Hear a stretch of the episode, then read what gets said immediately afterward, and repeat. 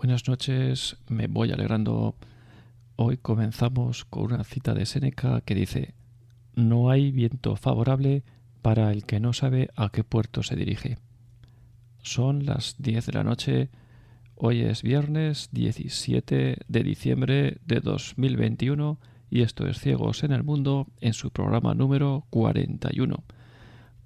No solo nos referimos a la ceguera física o del cuerpo, porque en este programa queremos ver lo que otros no ven.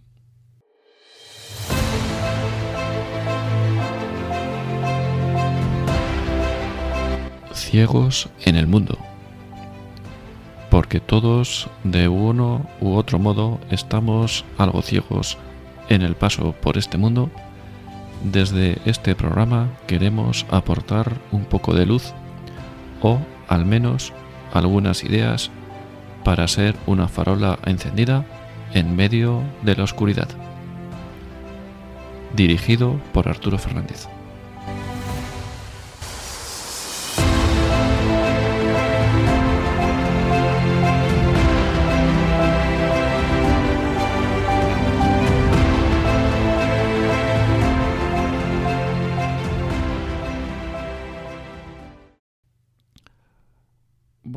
Pues una vez más os recuerdo que tenemos la línea de teléfono para el que quiera eh, poder intervenir o poder hablar en riguroso directo.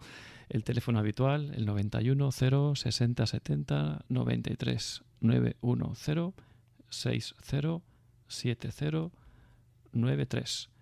Y hoy pues contamos con nuestro corresponsal Juan Gabriel. Buenas noches. Buenas noches, Arturo. ¿Qué tal estás? Bien, bien, bien. Fresquitos. Fresquitos, fresquitos días, sí, efectivamente. Pues si quieres, sin más dilación, cuéntanos brevemente un poco de nuestro invitado. Muy bien, pues hoy tenemos a eh, don Miguel Ángel Herrero Pérez, eh, que es sacerdote de la congregación religiosa del Espíritu Santo. Eh, si, me equivoco, ya me corrige él. Eh, una congregación que nació en Francia, eh, creada por un. El fundador es un, abogado, Claudio Pular, creo que se llamaba, y después se, se fusionó con una asociación de la, del corazón mm, del corazón de María de... Eh, ay, como se me ha olvidado el nombre, que es un nombre... Eh, Francisco, Francisco Lieberman. Lieberman, exactamente, que es un que era judío, eh, pero convertido al, al, catolicismo en 1848, así, creo que fue. Y bueno, pues yo a él lo conozco, a Miguel Ángel lo conozco de hace ya unos 20 años, cuando yo aterrizo por aquí en Córdoba, en el 2000, 2000 y, bueno, ya estaba aquí afiliado a la 11 y desde entonces pues nos hemos conocido y coincidido en distintas, distintas cuestiones. Eh, él, lleva, ah, bueno, concretamente mm, tiene 75 años, de los cuales ya 50 lo, ha dedicado a, la congregación religiosa del Espíritu Santo. Eh, durante los años, una vez que estudia teología, eh, estuvo en misiones en África en los, años 80, después vuelve a España en los 90 para dar formación a, los miembros de su congregación y después por la retinosis pigmentaria, creo que prácticamente solo verá la luz. Y desde hace eso, pues del, del 98 creo que vino a Córdoba y está aquí ejerciendo una labor bastante, bastante activa. Sorprendente que con esa edad, que es sorprendente y encantador que con esa edad esté activo porque muchos ya con los 60 quieren estar en el brasero y escuchando la radio, ¿no? Yo quiero, yo quiero.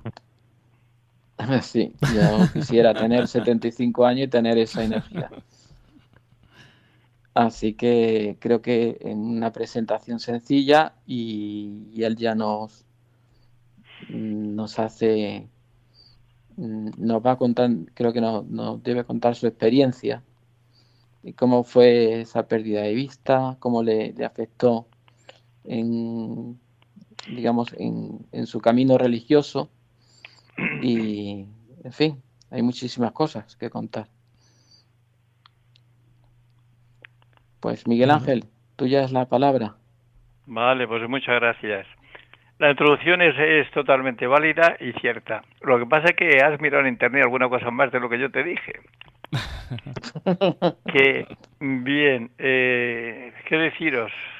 Yo tengo retinosis pigmentaria pero lo más curioso, no veo nada actualmente, ya desde hace unos 10 años nada. Pero ya me comenzó muy progresivamente la disminución de vista aproximadamente por el año 95.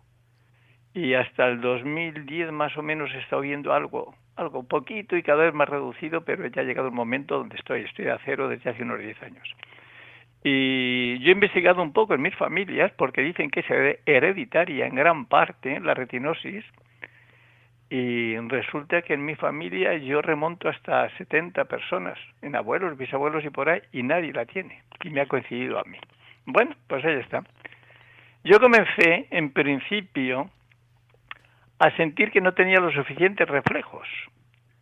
A la hora que me ocurría, estaba escribiendo en una mesa, se me caía un bolígrafo al suelo y miraba y resulta que no le, no le encontraba. Y decía que yo no lo encuentro y está por aquí cerca. Que lo que pasa que como la retinosis focaliza en un punto más o menos amplio, pues si estaba el bolígrafo fuera del foco que me orientaba los ojos, pues estaba fuera y no lo veía. Tenía que mover la cabeza y lo encontraba. Entonces resulta que esa es la primera experiencia que tengo ya así de anomalía un oftalmólogo me vio, me hizo un fondo de ojo, me dilató pupila y me dijo, usted lo que tiene es una enfermedad congénita, hereditaria y, por supuesto, no sabemos hacia dónde va. No hay ningún tipo de medicación, no hay ningún tipo de tratamiento, nada, nada, no sabemos, únicamente algún tipo de, de medicina, sobre todo vitaminas, puede que a usted le ralentice en sí el proceso. Y bien, eso fue la primera noticia que yo tuve. Yo seguía haciendo la vida normal, tomándome las medicinas con una revisión anual. Y estamos hablando, ya os digo, estamos hablando, pongamos por ahí por los años 80, antes de ir a misiones, ¿sí? Antes de a misiones yo ya sé esta enfermedad, con lo cual yo tenía que andar de conducir y dejé de conducir porque la reducción de campo visual era realmente un poco ya notoria. Y entonces, pues bien, tenía una función muy normal, tenía una situación de, de vista que durante el día iba bastante bien, ahora ya por la noche comenzaba a tener bastantes dificultades y por las noches tenía bastante baja visión. Y bien, estuve en misiones en Angola y allí realmente la vida comenzaba con la salida del sol y acababa con la puesta del sol.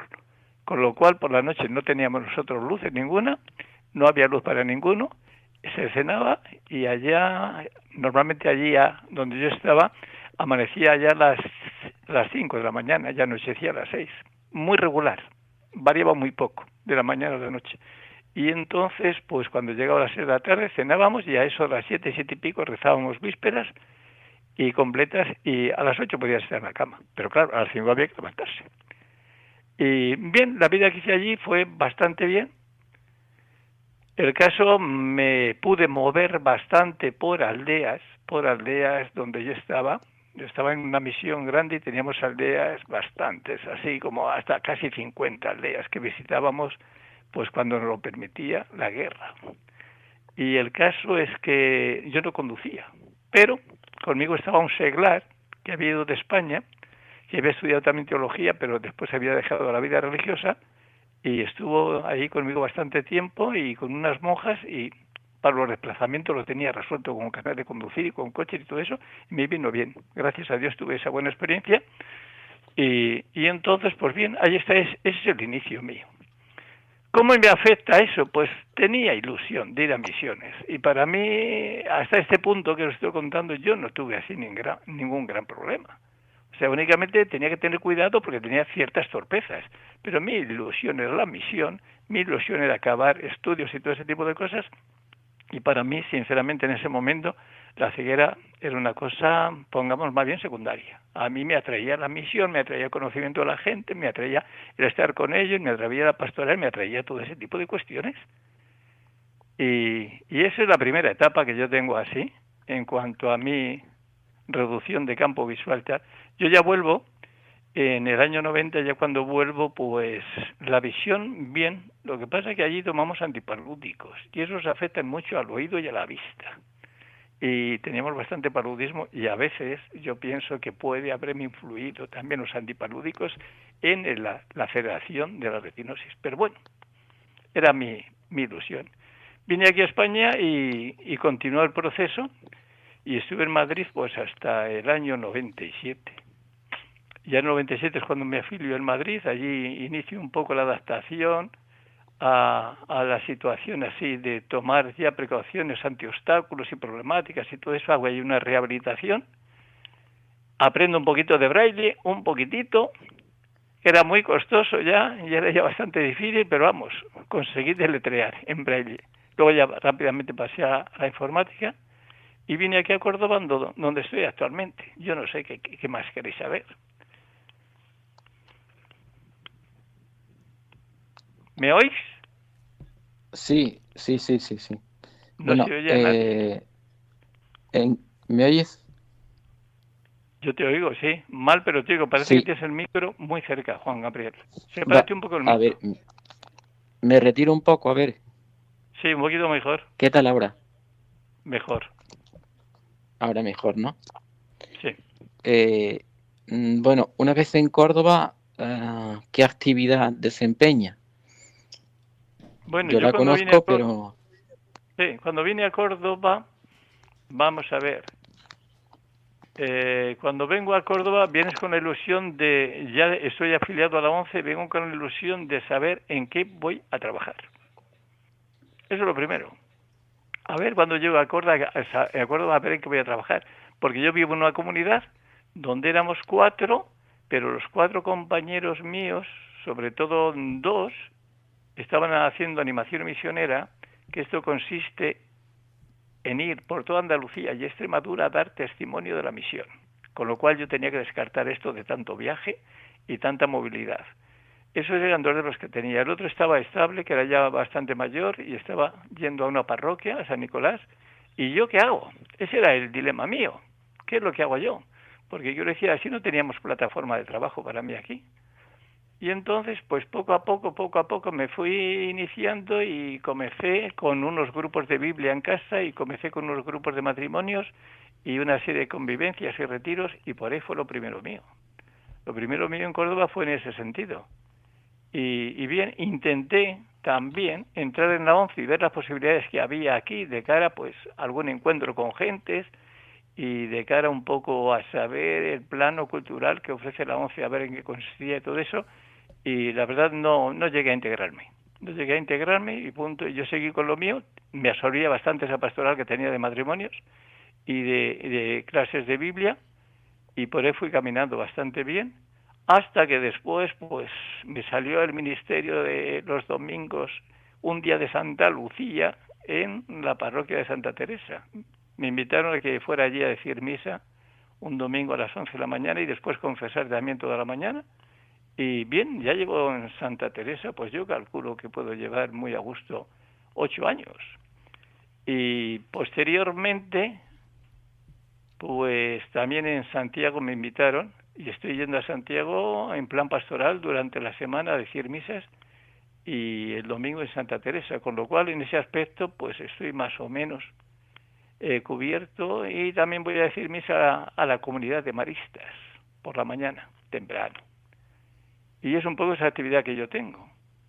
Pero vamos, de todas maneras, pues ahí estás, un poco en este tipo de cosas. Surgió, surgió también, en torno a la ONCE, desde un principio había inquietud por formar un grupo de ciegos cristianos, católicos. y contactamos con CECO, un señor, no sé si fue de los primeros que lo inició allá en Zaragoza, y nos envió los estatutos, y ahí estaba Juan Gabriel, y estaba también Antonio Maestre, nos enviaron los estatutos, y mientras vimos estatutos y en qué consistía esa, ese, esa asociación o ese grupo, y todo este tipo de cosas, nosotros comenzamos a caminar, nos reuníamos cada 15 días en unos salones de parroquia, llegamos a juntarnos hasta 28. En principio a lo mejor éramos 8 o 10, pero aquello se fue dilatando y dilatando hasta 28. Y después a lo largo de los años esos 28 se nos quedaron también en 8. Y cuando ya éramos 8 y prácticamente me parece que estábamos solamente dos o tres ciegos, dijimos, vamos a dejar un poco y una pausa a ver qué pasa con esto. Y hemos dejado este grupo, pues hará unos cuatro años, una cosa así, y no se ha vuelto a retomar, pero fue una buena experiencia, estuvimos yo creo que siete, ocho años, fue una buena experiencia, compartíamos, rezábamos, investigábamos un poco, manteníamos contacto con otras dimensiones de minusvalía, como fueron prácticamente parapléjicos y tetraplégicos, y, y, fue buena experiencia. Tuvimos alguna convivencia inclusive con ellos. Fue una experiencia para mí positiva. Pero lo que pasa en este tipo de grupos, poco a poco, poco a poco, pues unos, de hecho también algunos eran mayores y se murieron, ¿eh? que también hay que tenerlo en cuenta. Se nos murieron varios, don Guillermo, se nos murió también otro que se llamaba Dionisio, y yo no recuerdo alguno más, pero sí, eso, bueno, murió también Concha, una que nos tocaba las castañuelas y nos alegraba mucho, murió la pobre hace 14 meses de, de virus. Murió Paquita también Castillo, Murieron varios y el grupo se nos vino a menos, sí. Más o menos. Bueno, ¿quién retoma la palabra? yo, digamos que como estaba por allí, pues eso. Eh, la dificultad estaba en eso, ¿no? En, lo que tienen las personas ciegas que eh, y mayores, pues que ponga donde ponga el punto de reunión, siempre hay gente que le va a pillar lejos, que van a necesitar de terceros para que lo lleven y claro, pues eso mm, es difícil de mantener. Y yo creo que es uno de los elementos que hacen que hicieron ¿no? esa reducción de, del grupo. Sí, puede ser. Yo no, o sea, porque la gente fue disminuyendo, no fue diciendo nada, no investigas tampoco y entonces dejas. Pero así, lo, cierto es que de alguien dijo después de retomarlo, pero visto un poco las características, pues yo desde luego no estoy muy iniciado. Nos invitó Ignacio, que está ahí, Carlos de Jaén, nos invitó Ignacio a que nos integramos en, en seco. Y Ignacio lo que pretendía es que nosotros hiciéramos aquí un grupo integrado en CECO, que está bien, o sea, no tengo nada en contra, pero yo le dije, oye, yo me, me comprometo a integrarme en el grupo y a dinamizarlo y tal y tal, pero fórmame tú el grupo. Digo, porque yo no tengo tiempo para contactar con, con ciegos y e invitar y tal y cual, y que hay que acompañar, descubrir, no conoces, no sabes y todo este tipo de cosas. Digo, si tú organizas un grupo aquí, sin problema ninguno. Esas fueron las últimas palabras que yo tuve con Ignacio cuando nuestro grupo estaba prácticamente ya en año sabático, perpetuo. le iba a preguntar, le, iba a preguntar, en general, la discapacidad para integrarse en instituciones religiosas puede ser un hándicap. Mm, yo, puedo hablar de la mía. Yo, yo, puedo hablar de, de, mi, de mi congregación. Yo no he sido el único ciego en mi congregación. Yo es cierto eh, que entré evidente y todavía mi retinosis no se había presentado. Porque a mí se me presenta ya de 30 y algún año por ahí cuando, cuando se me descubre. Pero no se me había presentado, con lo cual ahí no hubo problema a la hora de admisión y tal. Pero el proceso mío fue seguido pues por mis superiores y fue seguido también por la Casa General mía de, de Roma. Y entonces hace unos, pues a lo mejor 8 y 10 años. Un superior, un consejero general nuestro de Roma me llama por teléfono. Nos conocíamos, era portugués, y me dice, oye, Miguel Ángel, cuéntame un poco así tu historia de ceguera dentro de la congregación y tal, y tal, y tal, y tal. Todo esto, muy bien. Y al final le pregunté yo también, y bueno, ¿y por qué quieres saberlo? Y después nosotros tenemos un joven en Puerto Rico que solicita entrar con nosotros y es ciego. Y tiene por ahí unos 20 años. Y entonces yo le dije, digo, ¿y qué, ¿y qué problema veis? Así le dije, nosotros somos misioneros, eminentemente misioneros. Y yo le dije, ¿y qué problema veis? Digo, es que el Señor se va a confundir en llamar a un ciego a la vida religiosa para ser misionero. O sea que si ese dice que tiene vocación y tú contrastas esa vocación y es cierta, el Señor se ha confundido para que no le cojamos. Yo así lo cuestioné, así de claro. Digo, yo ahora soy ciego, cuando entré no lo era, estaba en potencia ciego, pero sin embargo, pues yo ya tenía votos perpetuos, este tipo de circunstancias surgen, pues bien, es un elemento integrado en la congregación y tal. Digo, pero una vocación que siente y desee y que conozca el carisma de nuestros fundadores, ¿cómo es posible que no se lo pueda aceptar y tal? Y yo interrogué, así de esa manera. Lo cierto es que este joven le admitieron, y este joven hizo votos. Y yo no he sabido mucho más de él, pero este se inició perfectamente en la espiritualidad y la integración en nuestra congregación. Sí, sí, en Puerto Rico, un joven. Pero ya, ya entró ciego, ¿eh? Y después, ya que te pones así, Juan Gabriel, eh, las monjas de aquí, de Córdoba, salesas, estas han tenido lo menos 60 años a una hermana que entró ciega. Y tienen la, la conocí yo. Sí, la, conocerías. Sí, Sales, se me parece que se llamaba. Bueno, pues esta ya entró siendo ciega porque según las constituciones de ellas, la comunidad debe aceptar una persona con ciertas minusvalías. ¿Ves? Esas están abiertas a esto. Mm. Eh, con ciertas minusvalías pueden entrar. Y esta, esta hermana entró ella siendo ciega. Y según yo la conocí, ya ha muerto. Pero según yo me encontré con ella, así de visitas y todo eso que fue por allí, pues ella estaba tan feliz, tan integrada, y la gente dice que estaba haciendo una gran labor. Inclusive había llegado a ser secretaria de la comunidad. O sea, por eso quiero decir que efectivamente, yo para mí aquí lo que me plantea lo primero es que el Señor sabe a quién llama para una función concreta o no lo sabe el Señor. Y si lo sabe el Señor, ¿quién soy yo, superior general o superior de comunidad o formador para decir que este no tiene vocación si quiere ser religioso? De hecho, sabemos muy bien que en el clero diocesano hay también algunos puras ciegos, no conozco su itinerario, pero es cierto que minusválidos en silla de ruedas han sido ordenados sacerdotes y, acogidos con otras minusvalías, pero ahí están. Entonces, para mí, sí, yo pienso que sinceramente la vida religiosa y el consagrarse en un instituto o a nivel diocesano, eh, eso no hay problema ni debe haberlo. Ahora hay que trabajarlo. Hay que trabajarlo, quiero decir que efectivamente se vea que hay una vocación, que hay un espíritu y quieres ser desde tu realidad lo que sea. No nunca un refugio donde yo estar ahí escondido. Eso no, no sirve para nadie. Y antes o después eso se va a descubrir.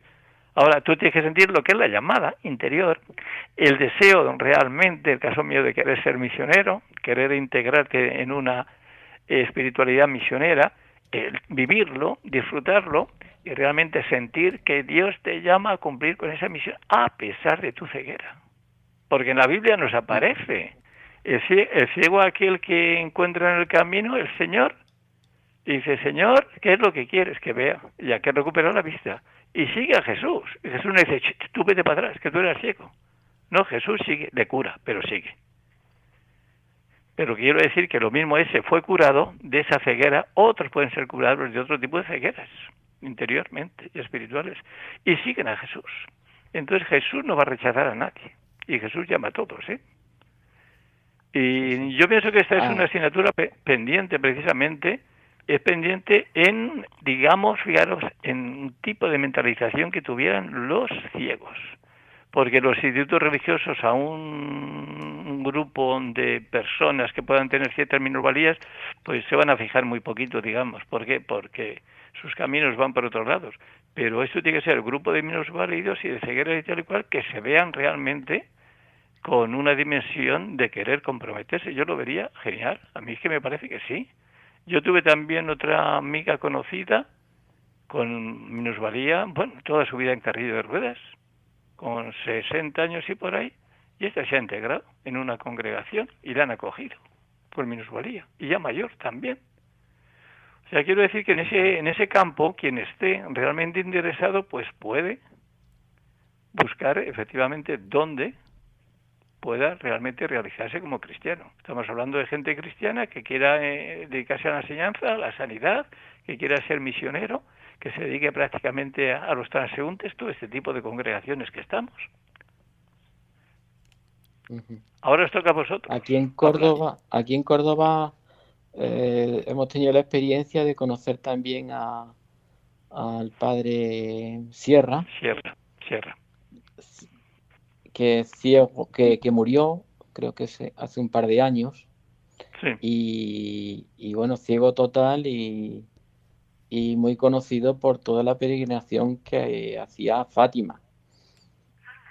Ah, mm, y muy, mm, de, de, hecho, nosotros en la 11 organizamos una, una peregrinación a Fátima y él era, eh, digamos, quien digamos que se encarga del tema de, de, la formación, para que no fuera una, una mera excursión, ¿no? Y la verdad, pues, que muy bien, muy bien. Y, y eso recuerda Miguel Ángel que había otro cura en, en San Nicolás, que ahora no recuerdo el nombre. Padre, padre, padre Paco. sí. Muy conocido. Que también, sí, que también. Lo que, claro, yo no sé la trayectoria, si ellos entraron ya sacerdotes ciegos o, o, perdieron la visión con el tiempo. Vamos a ver, el padre Paco el padre Paco ese era Jerónimo y ese era religioso en Guadalupe. Y entonces él tuvo allí un problema de glaucoma y cosas de esas y se quedó sin vista. Lo asumió, lo aceptó y después se vino para acá, para Córdoba, salió de allí del monasterio y entonces estaba aquí ejerciendo su función ministerial en San Nicolás. Muy bien, y ese ya fue adulto. Y el padre Sierra tenía la misma problemática que yo, retinosis pigmentaria y creo que el, padre Sierra entró también en la congregación sin ser ciego. Le vino a retinosis pigmentaria exactamente igual que a mí, es una trayectoria muy semejante. Y por ella a los 45 años o cosas de esas, cuando se queda un poquito antes que yo, afiliado a la 11 con 45 años, el padre Sierra. Luego perdió totalmente también la vista. Pero él se organizó muy bien para tener sus secretarios, secretarias, encargados, responsables, por ahí que minimizaban todo con él para hacer todo ese tipo de excursiones, claro, y llevar a la gente y conducir y tal, muy bien. Fue muy autónomo en ese aspecto, realmente Padre Sierra, sí, súper conocido aquí, ¿eh? En Córdoba. Sí, sí, Muchísima gente. Sí, sí, sí. Algunas veces vino con nosotros a celebrar allí la Eucaristía el día de Santa Lucía. cierto, cierto, cierto. Sí, sí, vino con nosotros, sí, sí, sí. Por eso no sé, todo este tipo de testimonios nos están diciendo que efectivamente un ciego no puede quedarse sentado en una silla toda su vida, ni puede estar allí deprimido, ni puede estar tampoco por ahí vagueando. Yo me he encontrado con, me he encontrado con un ciego sordo. Bueno, ciego, creo que me han dicho que tiene algo de visión. A lo mejor tú lo conoces, Juan Gabriel. Se llama Andrés, se pone a vender ahí en la calle de Cruz Conte. Él es ciego, bueno, casi ciego, es sordo y mudo. Impresiona. Impresiona. Y yo me lo encontré, pues, pues creo que para el martes y hoy también mismo estaba hablando también con él. Bueno, hablando con él. Por señas y cosas de esas. Él te, lee los labios un poco, porque de vista también está fatal. Pues ahí tenemos a este vendiendo sus cupones, alegre y, y realizando su vida. No se ve más de él porque es muy difícil la comunicación pero yo le preguntaba esta mañana, digo, respóndeme con sí o no, nada más. Pero sí o no moviendo la cabeza. Digo, mueve la cabeza para decirme sí. Y si la mueves para el otro lado, me dices que no. Y yo le he hecho una serie de preguntas, por lo menos para conocerle un poco más. Y ahí está vendiendo cupones. Sí, sí, no, quiero, quiero decir, o sea que ver esta realidad de personas que están ahí integrados en un trabajo, estar precisamente ahí en una calle así abierta, y que no tienen problema ninguno, sino que efectivamente están mostrando como tal, pues es muy importante y, están dando sentido a su vida.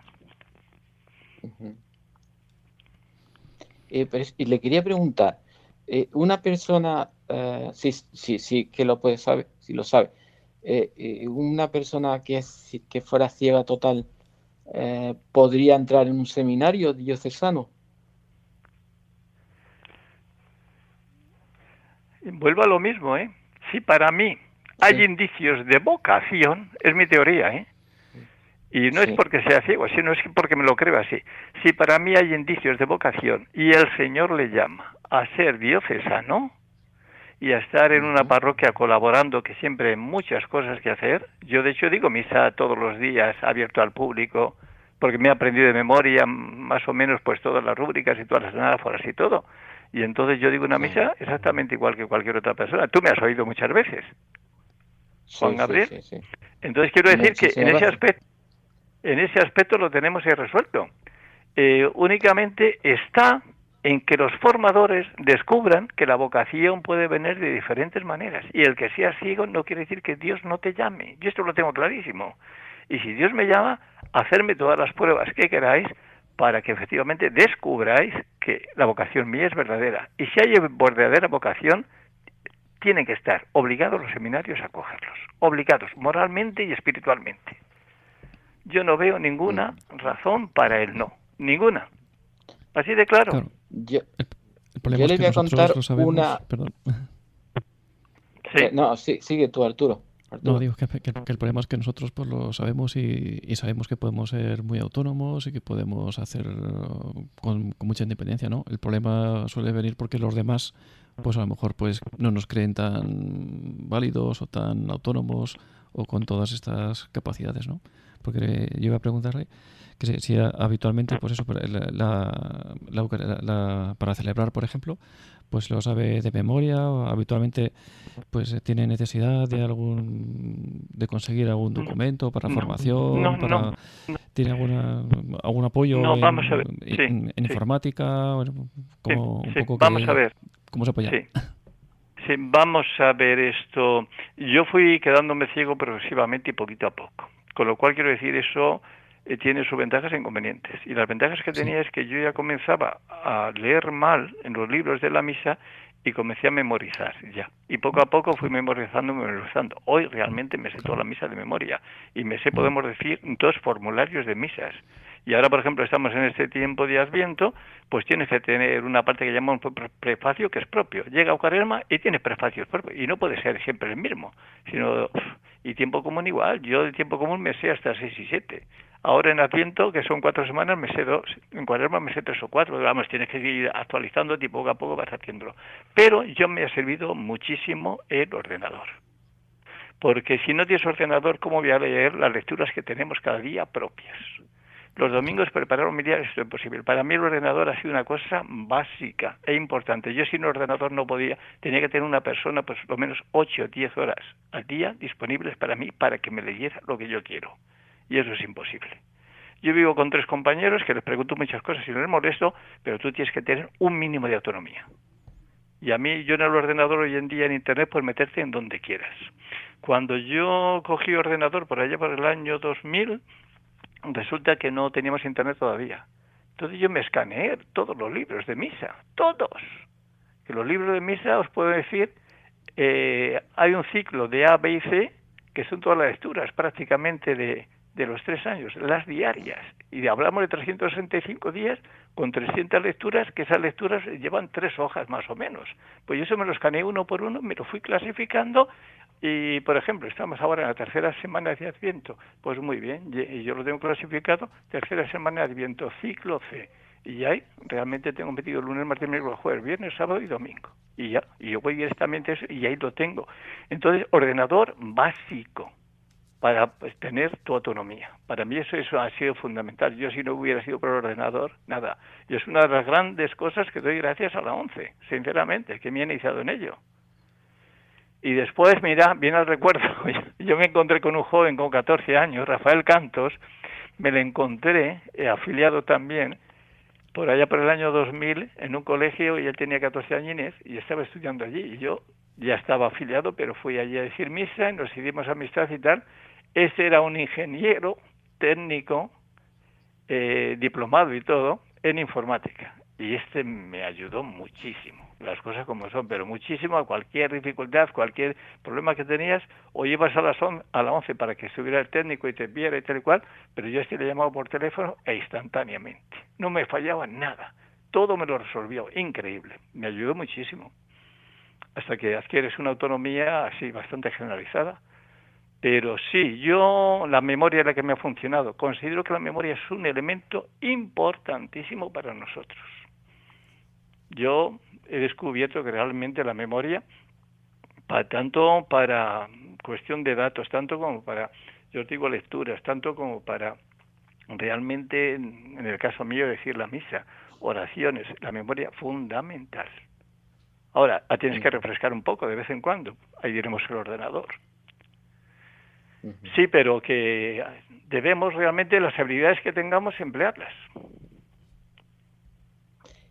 le, voy a contar una cosa, le voy a contar una cosa que quizá usted no sepa, que una ventaja que tienen los sacerdotes ciegos, y es que mucha gente que, que, que le da vergüenza la confesión, acuden al sacerdote ciego. Claro. Y eso lo, lo he conocido yo mm, por personas que me lo han comentado. Juan Gabriel, si, es ciego y, si es ciego y sordo, mejor. eso ya, eso ya no.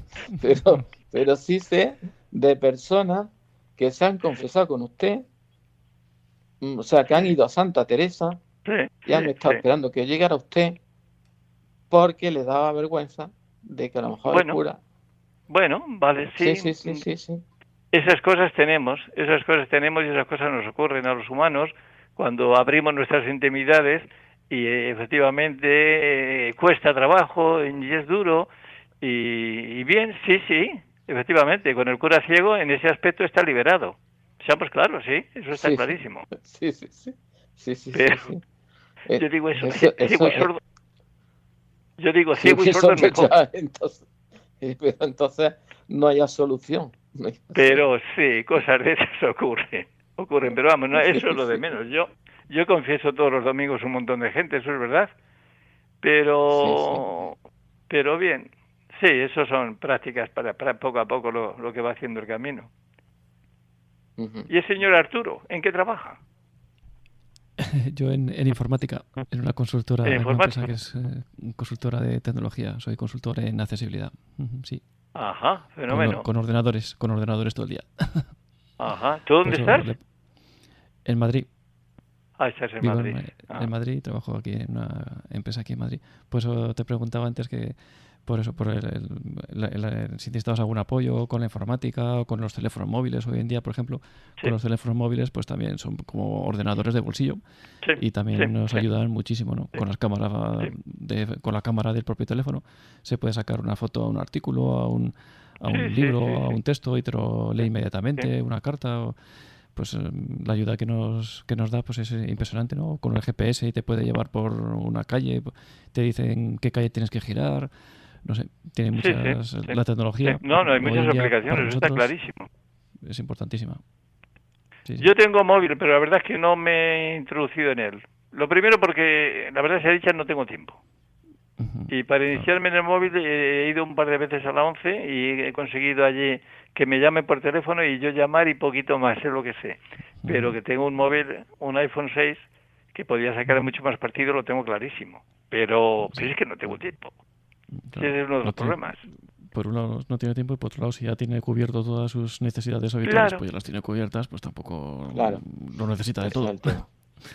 ese es un poco el problema que tengo, sí, sí. Porque si al final lo necesitara realmente y hubiera algo que necesitara, pues eh, al final aprendería. Pero bueno, si ya tiene cubiertas sus, las necesidades del día a día, pues, pues tampoco es tan importante. Ya, sí. Lo que, lo, que es lo que ha comentado el, tema, el tema de informática para eso, las lecturas, para hoy día. Yo también, yo también en sus tiempos, en los que Carlos no estaba en el mundo, eh, en sus tiempos, en los años 90, me dediqué a escanear mm, libros, página por página, libros de carácter religioso, porque eh, lamentablemente la literatura religiosa que tenemos en la ONCE es pobre, es pobre y, muy limitada. Entonces, pues salió en esa época, en el año 90, salió el Reading Age, que fue el primer escáner eh, manejable. y, me dediqué a eso, página por página. Pero claro, en ese momento no te ponía a pensar que eso era un esfuerzo, porque te parecía una maravilla. Sí. Y, Hoy en día tenemos más facilidades, lo podemos mandar por correo electrónico enseguida o, lo puedes entrar en Amazon y te compras el libro ya directamente en formato digital, que ya directamente lo puedes leer ah, el mismo día que sale, que se publica, igual que el resto de la gente, lo compras en formato digital y se puede leer perfectamente. Sí, sí, sí, sí. sí. Ha, mejorado mucho. Sí, ha mejorado muchísimo, muchísimo. Para mí la informática es, es básica y fundamental para el mundo del ciego, ¿eh? Por lo menos mi experiencia es, vamos, básica. Es que sin informática hoy en día mucha... A mí, perdone, eh, me, me, me, daba mucha pena cuando llevaba, estaba en el, Departamento de Servicios Sociales, cuando había personas con no, no muy mayores, a lo mejor con 50 años, 60, decían, no, yo ya, tal, no sé qué. pues es que te estás perdiendo una ventana al universo. Es que de otra manera no te va a llegar esa información, aunque sea por, no sé, por, por conocer las noticias, por, mm, no sé, y, personas que, que, no, se, no, no llegaban a arrancar, por mucho que le animabas y otras personas, pues que en cambio, que, con, edades ya muy avanzadas, que llegaban afiliados muy con edades muy avanzadas, de 80 y tantos años, pues sí se animaban y tiraban para adelante y, cubrían esa, eh, sus necesidades. ¿no?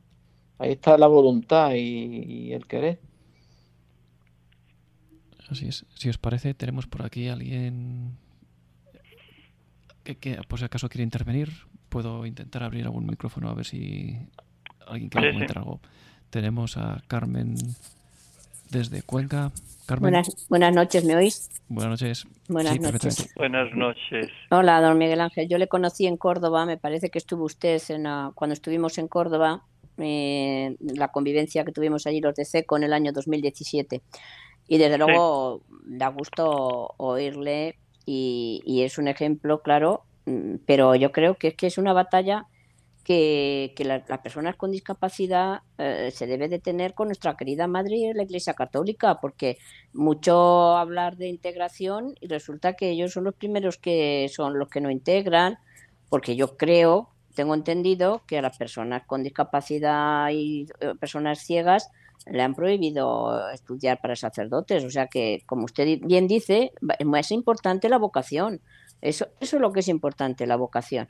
Entonces, quizás es una batalla que no se ha hecho lo suficiente con las personas con discapacidad y con vocación para decir, vamos a ver, si como usted está demostrando, con una persona ciega puede, puede celebrar misa perfectamente y confesar y puede hacer muchas muchas cosas. Si, si podemos cocinar y podemos, como Arturo, ser consultor en, una, otras cosas y vender cupones, como usted ha dicho, porque no se va a poder, un sacerdote se va a marginar, como de hecho conocemos casos de sacerdotes que los han marginado hasta los mismos compañeros.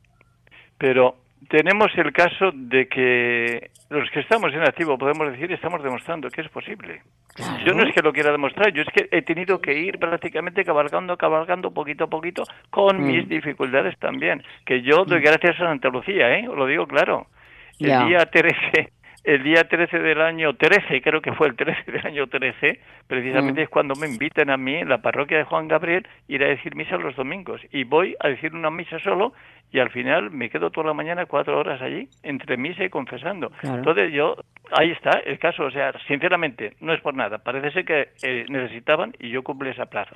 Ahora, vosotros sabéis perfectamente que en buscar lugares en, a nivel de trabajos, buscar lugares en diferentes actividades y tal nos cuesta, seamos claros, y no nos engañemos. Y no nos engañemos. Y si llega el caso, y si llega el caso, digamos así de claro, y si seamos lógicos, yo he encontrado gente que hablo por la calle por ahí, vendedores, y me han dicho, yo por no llegar a este cupo y a este cupo y a este cupo, acaba el contrato y me echa fuera la once. o sea que estamos hablando de la sociedad fuera de la once, ¿eh? Pero la once también tiene sus trabas. Sus trabas y, me, y me decía, el otro día me decía un vendedor, dice, mira, yo no puedo por, porque el sitio no es bueno y tal y cual, y sin embargo mm. tengo una gasolinera de enfrente que están vendiendo cupones. y me dan este puesto y la gasolinera está vendiendo más cupones que yo. Claro, Y con la máquina. claro, todo ese ti- no, pero ya, pero ahí tienes este problema Sí, sí, que sí, se plantea que mismamente en la 11 hay ciegos. ya, ya, también tenemos, sí. También, bueno, pues Entonces, entonces hay que claro, mejorar. Eso, eso está ahí. O sea, la y- sociedad tenemos el. Claro, claro, pero os advierto que eso es a base de toda lucha, ¿eh? Y, esa base, y tienes que demostrártelo en el día a día. Así de claro, seamos claros. Y yo, una de las cosas que me dijeron a mí fisioterapeutas en mi tierra, me encontré con un Sí. matrimonio que había estudiado en la 11, Sí, dice, sí. nos lo tenemos que currar a base de bien. Y Sí. si le exigen a un normal por ahí una calidad de un 8 y un 9, a nosotros nos exigen un 13. Y tenemos que dar al 13 claro. lo contrario. No, no, eso está clarísimo. Está claro Y que lo mismo pasa a nivel de, quiero decir, a nivel de religiosos exactamente igual y a nivel de sacerdotes. Es lo Claro. mismo. Sí, sí, Sí, porque la- no te, queramos. te observan de una manera diferente. Totalmente. Totalmente. O sea, en el fondo, lo que prima muchas veces, yo no digo en todo, lo que prima es la productividad. La productividad, sí. Pero es que un Y claro, sacerdote, y el- el caso, no, Sí. Miguel Ángel, yo conocí a un sacerdote que ha muerto este verano, mayor, que, que se sentía el hombre porque relegado, porque perdió la vista y no del todo, pero de un ojo sí, entonces se sentía relegado porque parece que lo tenían ahí ya, pero, con- pero vamos a ver, le podían haber dado eso simplemente, concelebraba, vale, venía y concelebraba, que no es, no es poco que le dejaban, pero haberle dicho, bueno, pues puede venir a una hora, dos horas a confesar, como hace usted. A- a- a- eh, o sea que un sacer- se le puede sacar partido con la falta que hace del sacerdote. Vamos, usted es que mm, hace como un, a lo mejor más que muchos sacerdotes que ven. ¿eh? No, yo, yo, yo digamos la verdad, he tenido suerte. Sí, he tenido suerte, sinceramente. Pues nada, que siga usted así hasta el final de sus días, con ese ánimo y ¿Y esa tú? vitalidad. Y tú, gracias Carmen, ¿y tú dónde estás? ¿En Cuenca? ¿Y qué En actividad Cuenca. tienes? ¿Qué Yo actividad tienes tú? Yo soy ama de casa y toda la vida Sí. cuidadora de mi familia, no Miguel Ángel. Muy bien. Ahora mismo Muy bien, pues ya- es- vivo con una hermana sordociega y Ah. tengo otro hermano. Sí. En mi caso también compartimos enfermedad como los como Arturo y como eh, Juan Gabriel. Sí.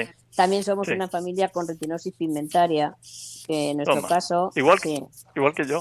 sí, en nuestro caso de Sí. siete hijos de mis padres, hemos salido Sí. con la enfermedad seis. Bueno, se queda. bien. Sí, pero sí, por sí. la gracia de Dios lo hemos superado. Somos, hemos ido, no- para nada hemos tenido ningún trauma. Yo soy la más pequeña, la más joven, y ya le digo, vivo con una hermana que ahora es la mayor con 86 años, solo Sí. ciega, pero que ahora mismo está oyendo las oraciones de Radio María, como se sabe de memoria, como usted lo de la misa. Sí, sí, sí, sí. Pero mira, la, la fe en esto, que tú has tocado este punto, la fe en esto, a mí, por ejemplo, particularmente, yo no voy a decir que nos sirve a todos, pero a mí la fe me ha servido muchísimo, muchísimo. para afrontar, Sí, para sí, afrontar sí, realmente, pues, el reto. Para afrontar el reto, encontrar la valentía, no quedarte rezagado No, en el miedo y en la frustración. Para No. mí me ha servido ahí precisamente la fe. Y es el caso, el caso que tú Sí, Sí. Yo aprendí informática también con 53, 54 años. Yo era una también de las que decía, como decía Juan Gabriel, que decía, yo, cuando me decía el fundador de SECO, me acuerdo que cuando empezó con la informática me decía, Carmen, tienes que aprender. Anda, anda, ¿sabes tú hacer una paella? Y dice, yo no. Digo, pues cuando tú aprendas a hacer una paella, yo aprenderé informática. Le decía Y yo, por- aprendiste los dos. Claro, luego ya al final yo dije, como dice usted, la tenacidad, yo dije, bueno, si fulano, mengano tienen más o menos mi edad y mi y su capacidad y la mía se llevan poco y lo han intentado, pues Carmen, tú inténtalo también. Y aprendí por lo menos lo básico, lo básico. Y como usted dice, pues es verdad que te abre una, unos puentes, unas, vamos, Sí, sí, sí, sí. que es, los, las tecnolo- como decimos siempre, ser ciego en España o en Europa no es ser ciego en otros países por ahí del tercer mundo. Y usted que ha estado como misionero, pues no puede. Aquí es un lujo, entre comillas, con los ordenadores, el, mo- los iPhone. Y ya Sí. no hablo más, amigos, compañeros, que os quito todo el pro, la- dejar paso. Arturo, perdona. No, no, nada. Pues No. muchas gracias, Carmen. Nada, Yo nada. os voy a dar un testimonio de dos ciegos que yo encontré allá en África. En África, eh, para que veamos un poco lo que está diciendo Carmen ahora, en África encontré yo un ciego que venía de un- una aldea a 20 kilómetros de la misión donde yo estaba y venía con un jovencillo delante por la cuneta de la carretera. El jovencillo llevaba un palo de unos dos metros, agarrado por la parte delantera y le, soltaba para atrás y, por atrás venía ciego agarrado al palo y así caminaban. Y aquel venía a pedir la ciudad. Era un señor ya mayor y andaba pidiendo, pues prácticamente aparecía todos los meses, iba a Cáritas y después iba allí por las gentes también y tal, y aquel no había desarrollado nada más, era un señor ya mayor. Por, eh, no en contra había otro ciego que vivía cerca de mí, vivía en un poblado de gente que había tenido polio de pequeños y tenía todo tipo de, de minusvalías. Y entonces este era joven, y este podemos decir que ya estaba promocionado. Este podía hacer, que hacía, y se dedicaba a hacer peines para los africanos, que son unos peines, una especie así como, digamos, como una mano, con las púas así, una cosa así. Peines de bambú, y vendía los peines de bambú, y él lo hacía. Este, sin referencias para mí, que yo me quedo alucinado, porque allí no había fachadas continuadas, ni bordillos en aquel, pues este se recorría toda la ciudad para arriba y para abajo, y teníamos de piso, era, era arena todo. Y el tío tiene una orientación increíble y, estaba casado, tenía dos hijos y vivían precisamente de hacer esos pines que le hacía con bambú, los hacía, estaba el día allí y la mujer le iba y le cortaba los bambúes grandes, los llevaba allí a su casa, él pulía allí con navaja y todo aquello, hacía los bambúes y después la mujer los iba a vender. Y este tocaba guitarra y se ambientaba de vez en cuando por ella dar unas vueltecillas. Pero quiero decir que ahí tenemos el caso de uno mayor que se dedicaba a pedir y no había salido allí, y este que era capaz de llevar adelante una familia, y con ilusión. Y siempre este tenía un buen corazón. Yo me acuerdo que una de las veces estaba en misa yo, y le tenía muy cerca de mí, yo veía entonces, y coincidió el Evangelio del ciego en el camino de Jericó. Y, y, se quedó impresionado cuando leyó aquello. Y yo no me dirigía a él, porque yo tampoco pensaba en ceguera entonces para mí. No me dirigía a él, pero yo me di cuenta que a él le impresionó aquello. Y luego me hizo una serie de preguntas referentes a eso. Y sí, la fe caló en él. Eso para decir que la fe efectivamente nos hace interiormente fortalecernos en nuestras vidas, fortalecernos en nuestros deseos, en nuestras ilusiones y salir, salir de nosotros mismos hacia donde nos lleva el Señor. Bueno, yo no quiero hablar más. Seguís. No, a ver si en estos últimos minutos tenemos a Fina de Murcia. No se le oye. Bueno, José Huertas, desde Granada. José Huertas. No se le oye. María desde Jaén. Hola. Hola. Hola, buenas, María. Hola. Buenas noches, hola. Hola, me ha encantado lo que ha hablado y eso. Eh, ¿Dónde tienes tú, bueno, usted, perdona, la, la iglesia en qué calle en Córdoba? Por si alguna vez voy. Vamos, yo estoy a diario en la parroquia de Santiago. La parroquia de Santiago está en el casco histórico, cerca de la parroquia de San Pedro. Y los domingos yo voy a un barrio que se llama Ciudad Jardín y es la parroquia de Santa Teresa. Yo me muevo en esas dos. Así que si un día vienes María, encantado que te saludaré te acogeré. Digo, aquí viene una cristiana de Jaén. Claro que sí, me gustaría decirlo. Digo, mira, yo he estado contigo hace poco en Córdoba y bueno, me gusta siempre cuando eso, mejor cualquier iglesia, claro, no sabe uno dónde está, pero claro, me ha dicho que está en el barrio de Santa Teresa, ¿no? Eh, la calle Santa, la iglesia de Santa Teresa en un barrio que se llama Ciudad Jardín. Y Santiago Ah, vale. es casco histórico, Sí, antiguo. Pues muchas gracias, María. Y para terminar rápidamente, que te- nos quedan pocos minutos, tenemos a Regina de Sevilla. Buenas noches, ¿se me oye? Buenas noches, Regina. Nada. Se te oye. Yo, yo tengo visión, tengo muy mala visión desde que nací, muy mala, y prácticamente tengo un problema de luz, o sea, soy pierdo luz, pierdo visión en la luz. Es un poco atípico, Pero bueno, que yo solamente le quería dar las gracias y confirmar que efectivamente tanto la fe como, como el carácter de querer superar, en sentido bueno de la palabra, que hace mucho el, no haber barreras, el que uno tampoco las tenga, incluso aunque los demás las pongan, porque, porque se superan muchas cosas con la forma de ser y, y no dando importancia y creciéndose. En fin, que, me ha gustado mucho su testimonio. Muchas gracias. Igualmente, muchas gracias. Que el Señor te siga acompañando, hermana. Tenemos que luchar, la vida es lucha. Sí, sí, sí, sí. Y confianza en Dios. Venga, ánimo, mujer. Pues muchas gracias, Regina. Y bueno, ya estamos sobre el tiempo. Si queréis comentar alguna última cosa, y terminamos. Vamos terminando. Miguel Ángel. Yo solo comentaros. Dar las gracias a, Miguel Ángel por haber dedicado este tiempo con nosotros.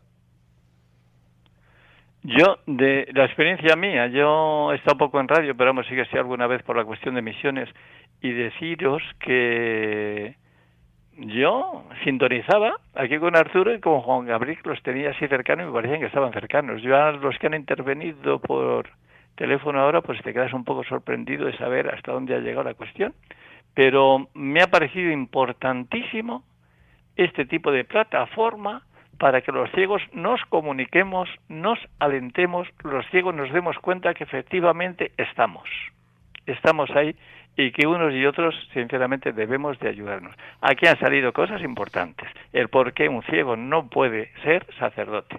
Yo, vamos, os he dicho así clarísimamente, si Dios le llama, Dios no mira los ojos, Dios mira el corazón.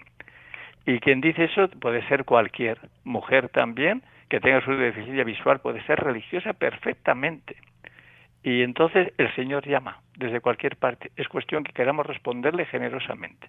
Pero, eso sí, tenemos que llevar una vocación y tenemos que dar muestras de que efectivamente queremos vivir esa espiritualidad. Desde ahí, las puertas se irán abriendo. Ahora, muchas veces nos se van a pensar que vamos como refugio. No, eso es engañarse a ellos y engañar, engañarnos nosotros. Y por lo demás, pues yo tengo clarísimo, hermanos, el mundo de ciego, aunque he llegado tarde, me gusta. Y en el mundo de ciego me siento integrado. Y yo me siento un ciego feliz. Y yo me planteo, ¿qué es la ceguera? Esto tenemos que definirlo a lo mejor un día. ¿Qué es la ceguera para ti? ¿Qué es la ceguera?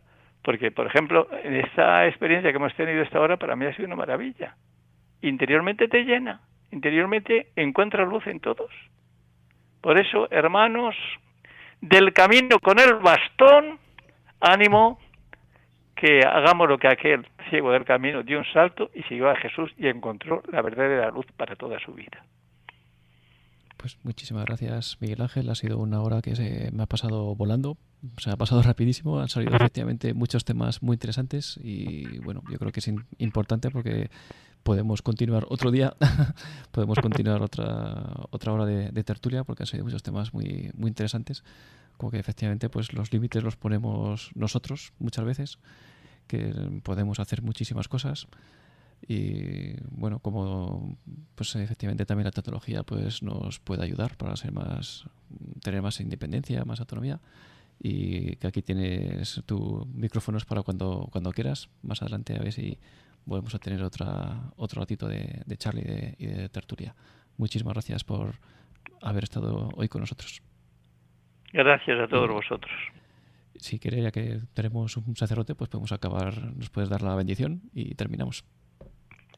Vamos a pedirle al Señor que en este tiempo de Adviento, que es tiempo de preparación interior, porque nos viene la alegría, nos viene la luz plena, que es Jesús.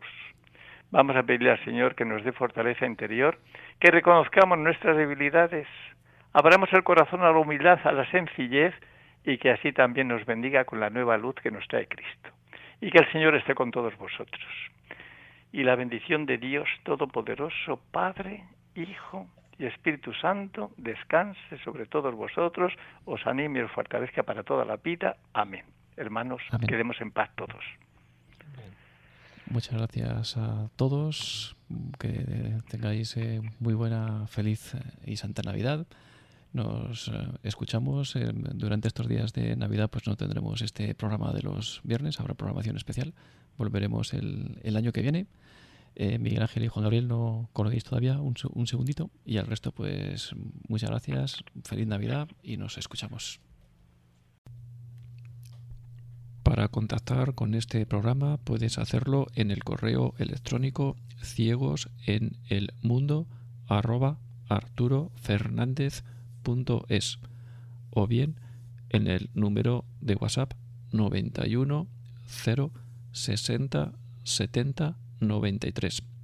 Yo soy Arturo Fernández y esto es Ciegos en el Mundo.